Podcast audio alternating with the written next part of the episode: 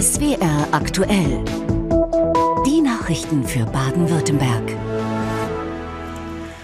Hallo und herzlich willkommen zu den Landesnachrichten an diesem zweiten Advent, an dem sich der Nikolaus schon mal warm gelaufen hat. Dreieinhalbtausend Läuferinnen und Läufer waren heute nämlich dabei beim Nikolauslauf in Tübingen. Drei, zwei, eins. Ja, beim Halbmarathon über rund 21 Kilometer sind insgesamt auch 300 Höhenmeter zu bewältigen. Denn es geht ziemlich auf und ab. Die Startplätze für den Nikolauslauf waren nach Angaben der Veranstalter schon Ende September restlos weg. Der beste Läufer heute brauchte gerade mal eine Stunde und elf Minuten für die Strecke. Und wem der Halbmarathon zu lang war, der konnte auch die Kurzversion des Nikolauslaufes absolvieren. Und in der Adventszeit ist es ja auch schön, wenn man mal einfach seinen Sorgen davonlaufen kann. Genau das war heute auch das Ziel einer Aktion des Stuttgarter Vereins Stille Not. Dabei konnten sich Seniorinnen und Senioren umsonst die Haare schneiden lassen. Um so in diesem Monat vielleicht doch noch den ein oder anderen Euro für Wichtigeres übrig zu haben. Margarete Mühlbach ist glücklich. Heute bekommt sie einen neuen Haarschnitt. Den kann sich die Rentnerin kaum noch leisten. Sie bekommt Wohngeld und muss genau ausrechnen, wofür sie ihre kleine Rente ausgeben kann.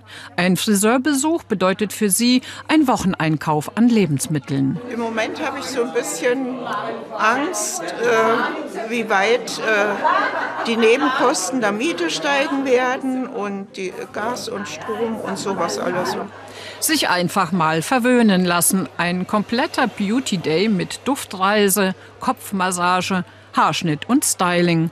Zum Schluss noch ein kleines Make-up.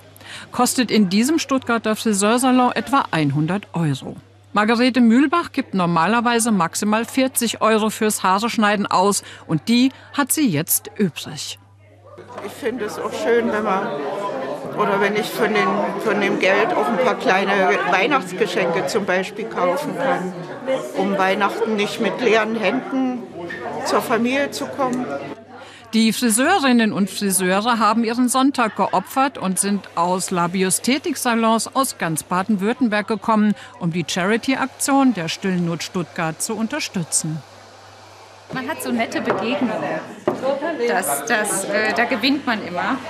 Schick gemacht für die Feiertage, für viele das erste Weihnachtsgeschenk.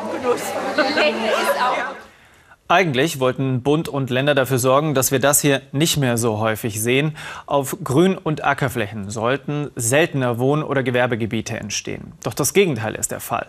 Der Flächenverbrauch steigt. Allein in der Metropolregion Rhein-Neckar wird jedes Jahr eine Fläche von rund 500 Fußballfeldern neu versiegelt. In Mannheim haben rund 150 Menschen dagegen protestiert. Feld und Wald statt Beton und Asphalt. Den Demoauftakt machten rund 40 Bauern aus der Region, die mit dem Traktor zum Mannheimer Schloss gekommen waren. Bauernverband und BUND einträchtig Seite an Seite. Das hat man nicht so oft. Doch beim Thema Flächenverbrauch sind sie sich einig. 60 Hektar werden pro Tag in unserer Republik, in unserer Bundesrepublik zubetoniert. Die Hälfte war bis 2030 versprochen. Unhaltbare Zustände aus meiner Sicht. Vor allen Dingen die Kinder, hier geht das an. Sie hat heute früh noch dieses Plakat gemalt, weil wir keine Zeit hatten. Und äh, wir müssen klar machen, den Kindern im Kindergarten schon, wie wichtig es ist, den Boden zu erhalten. Denn da kommen unsere Früchte her und alles, was wir haben, aus den 10 cm lebenden Boden. Je mehr asphaltierte Flächen wir haben, umso heißer wird es natürlich einfach. Und ähm, umso weniger Lebensraum gibt es natürlich auch für Tiere, Pflanzen etc. Und genau, da sollten wir dringend was dagegen tun. Statt grün zu asphaltieren, sollten Industriebrachen und bereits versiegelte Flächen besser genutzt werden, so die Forderung. Die Bundesregierung müsse den Bodenverbrauch gesetzlich stoppen. Es gibt wieder mehr Abschiebungen in Baden-Württemberg. Wegen Reisebeschränkungen hatte die Corona-Pandemie zu einem starken Rückgang geführt. Im vergangenen Jahr mussten 1328 Menschen das Land verlassen. Bis Ende November dieses Jahres waren es bereits rund 220 mehr. Auch die Abschiebehaftanstalt in Pforzheim füllt sich wieder. Nach Angaben des Justizministeriums sind dort momentan 21 Abschiebehäftlinge untergebracht. Weil Fachkräfte fehlen, ist das stationäre Hospiz St. Martin in Stuttgart vorübergehend geschlossen worden. Das Haus hat acht Betten. Die betroffenen Menschen wurden in andere Einrichtungen verlegt. Laut Stuttgarter Stadtdekanat sollen die offenen Stellen in der Pflege so schnell wie möglich besetzt werden, um eine Wiedereröffnung zu ermöglichen. Am Katzenbergtunnel im Markgräfler Land nahe der Grenze zur Schweiz läuft der Bahnverkehr. Viele Züge müssen seit der Eröffnung vor zehn Jahren nicht mehr durch beschauliche Dörfer brettern. Die Anwohner freut's. So ist es aber längst nicht überall an der Rheintalstrecke. Albert Schmidt besucht sein Werk. Dieser Tunnel auf der Rheintalstrecke, 10 Kilometer durchs idyllische Markgräferland in Südbaden, ist seine Erfindung. Ich bin da mit meiner Familie Samstag, Sonntags zwei Jahre lang durch das Markgräflerland gewandert und irgendwie nachts ist mir die Idee gekommen, hier einen Tunnel zu planen. Ich muss dann sofort aufstehen und mir eine Skizze machen. Albert Schmidt ist Ingenieur. Er schickte seinen Vorschlag für den Bau zweier weiterer Gleise der Bahn. Das kostete ihn 80.000 D-Mark. Die Bahn nahm den Vorschlag dankend an und beauftragte den Ingenieur und sein Büro mit der Umsetzung. Vor zehn Jahren war der Tunnel dann fertig. Hier sehen Sie jetzt den Zug kommen. Die, dieser Güterzug würde jetzt durch die Markgräfler Dörfer fahren. Und jetzt haben wir eine Lösung. Super. Ich bin so dankbar. An anderen Stellen will der Ausbau der Rheintalbahn dagegen so gar nicht in Fahrt kommen. In Rastatt verzögerte ein Tunnelunfall die Arbeiten. Zwischen Offenburg und Müllheim musste nach langen Diskussionen neu geplant werden. Dabei ist die Rheintalbahn der Knotenpunkt schlechthin im Bahnverkehr Europas. Ganz, ganz große Enttäuschung für die Unternehmen, dass, äh, dass, dass Deutschland in der Mitte von Europa es nicht schafft, so einen Plan umzusetzen, während die Schweiz mit den deutlich größeren technischen Schwierigkeiten das Projekt äh, fristgerecht beendet. Laut Deutscher Bahn soll die Strecke 2041 fertig ausgebaut sein. Mehr Tempo auf der Rheintalbahn, das erhofft sich auch Albert Schmidt. Heute ist der Stuttgarter Friedenspreis verliehen worden. Seit 20 Jahren wird den Initiatoren zufolge damit der mutige Einsatz für den Frieden ausgezeichnet. Ein Vertreter von Reporter ohne Grenzen nahm den mit 5000 Euro dotierten Friedenspreis entgegen. Die Menschenrechtsorganisation setzt sich weltweit für die Pressefreiheit und für bedrohte Medienschaffende ein. Unabhängiger Journalismus sei lebenswichtig für die Demokratie, hieß es bei der Verleihung. Den Jugendpreis mit 2500 Euro erhielt das Projekt Schule ohne Rassismus des Stuttgarter Friedrich-Eugens-Gymnasiums. Alexandra Sußmann, Stuttgart Sozialbürgermeisterin, sagte, die Schülerinnen und Schüler des Projekts seien Vorbild für Erwachsene. Nach zehn Jahren sind die Faustballer des NLV Stuttgart-Vaihingen vor dieser Saison endlich zurückgekehrt in die Bundesliga und sie versuchen an alte Erfolge wie Europapokalsiege und deutsche Meistertitel anzuknüpfen. Heute trafen die Vahinger auf den TSV Pfungstadt von Beginn an miteinander spielen. Ja, und wenn wir eine schlechte Phase haben, kämpfen wir uns gemeinsam raus. Auf geht's! So die klare Ansage von Kai Fichtner, dem Kapitän der derzeit jüngsten Faustballmannschaft der Bundesliga. Mit 24 Jahren ist der Entwicklungsingenieur der älteste Spieler seiner Mannschaft. Und heute, vor lautstarker Kulisse, ging es gegen den TSV Pfungstadt, eine Mannschaft voller Nationalspieler. Doch der Aufsteiger aus Stuttgart-Vaihingen in Blau begann stark. Kai Fichtner zum 1:1 Satzausgleich. Der Gastgeber verkaufte sich richtig toll. Faustball ist ein bisschen wie Volleyball, nur dass der Ball einmal aufkommen darf und mit einem Arm gespielt werden muss. Eine sehr schnelle, athletische Sportart, die in der Halle und auf dem Rasen gespielt wird.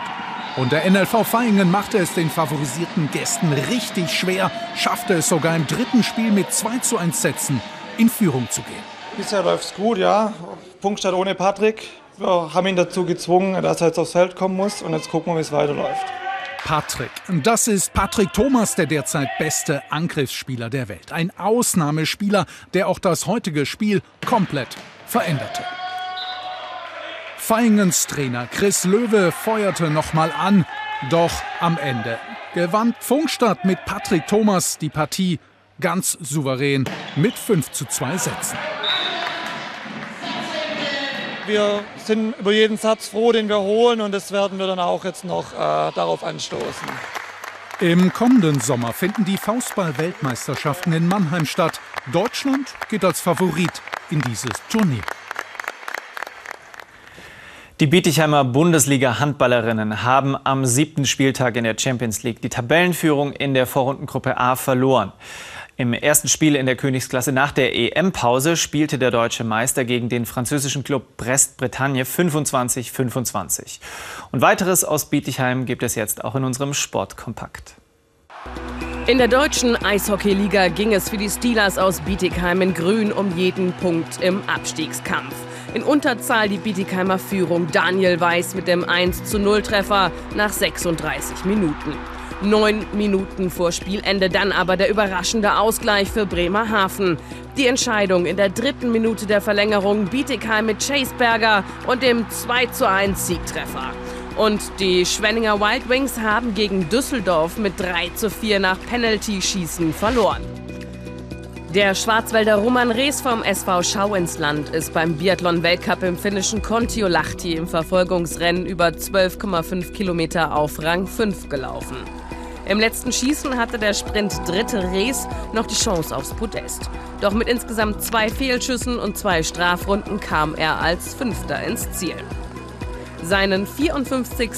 Weltcup-Sieg insgesamt sicherte sich der Norweger Johannes Tinjes Bö. Enttäuschte Heidelberger nach einem spannenden Basketball-Pokalspiel gegen Oldenburg. Heidelberg in Weiß dominierte dieses Viertelfinalspiel fast die gesamte Zeit. Lassisi mit dem Dreier zum ersten elf Punkte Vorsprung. Zur Halbzeit führten die Heidelberger sogar 52 zu 39. Oldenburg konterte. Die Kurpfälzer mussten sich am Ende damit knapp 83 zu 85 geschlagen geben und sind damit im Pokal ausgeschieden. Vom Sport jetzt noch zum Wetter mit Sven Plöger. Schönen guten Abend, ich begrüße Sie zu Ihrem Wetter für Baden-Württemberg. Da ist ein kleines Tief mitten über Deutschland und das dreht so ein bisschen die Temperaturverhältnisse hin und her. Und genau das möchte ich Ihnen zeigen. Schauen Sie mal auf diese Temperaturkurve. Wir vergleichen mal den Feldberg im Schwarzwald, 1493 Meter hoch, mit Villingen-Schwenningen, 720 Meter hoch. Gucken Sie mal in der Nacht die Temperaturen. Da war der Feldberg der wärmste Ort von Baden-Württemberg. Da hatten wir ungefähr 6 Grad. Dann ging es hier ganz langsam runter im Tagesverlauf, immer noch auf Plusgrade. In Villingen-Schwenningen blieben wir im Vergleich dazu unten gelegen, durchweg im Minusbereich. Und genau darin liegt das Risiko, wenn dann eben Niederschläge fallen. Denn die fallen dann teilweise als gefrierender Regen, als Schneeregen, als Schnee oder in tieferen Lagen natürlich als Regen. Und genau das möchte ich Ihnen aufschlüsseln. Hier sehen Sie übrigens noch mal dieses kleine von mir eingangs beschriebene Tief, was eben dieses Durcheinander verursacht hat. Blicken wir in die Nacht hinein, dann ist es so, dass die Niederschläge sich jetzt langsam nach Nordwesten begeben. Wie gesagt, gerade in den Tälern, wo die Kaltluft noch liegt, kann es anfangs gefrierenden Regen geben, weil wir ja oben noch die Plusgrade haben. Das wird sich später ändern. Dann kommt der Schneeregen dazu. Temperaturen morgen früh minus 2 bis 2, im Norden plus 3 Grad. Morgen Vormittag viele Wolken. Schneefallgrenze wird sich dann so auf 500 Meter einpendeln. So geht es auch durch den Nachmittag. Die tieferen Regionen haben den Regen und dann später am Rhein Temperaturen von 6, 7 Grad.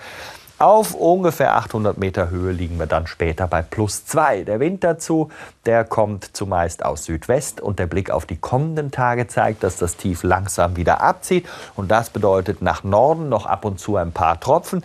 Dann wird es allerdings ab Donnerstag schon trocken sein und Sie sehen, so langsam arbeitet sich die Sonne durch. Die nächtlichen Tiefstemperaturen rutschen dann wieder leicht ins Minus und nachmittags, da erreichen wir Temperaturen meistens so zwischen 2 und 5 Grad. Tschüss. Passend zum Wetter geht es hier auch weiter. Nach der Tagesschau kommen die Traumziele. Ein Winter im Schwarzwald. Dabei gute Unterhaltung und Ihnen noch einen schönen Abend. Tschüss.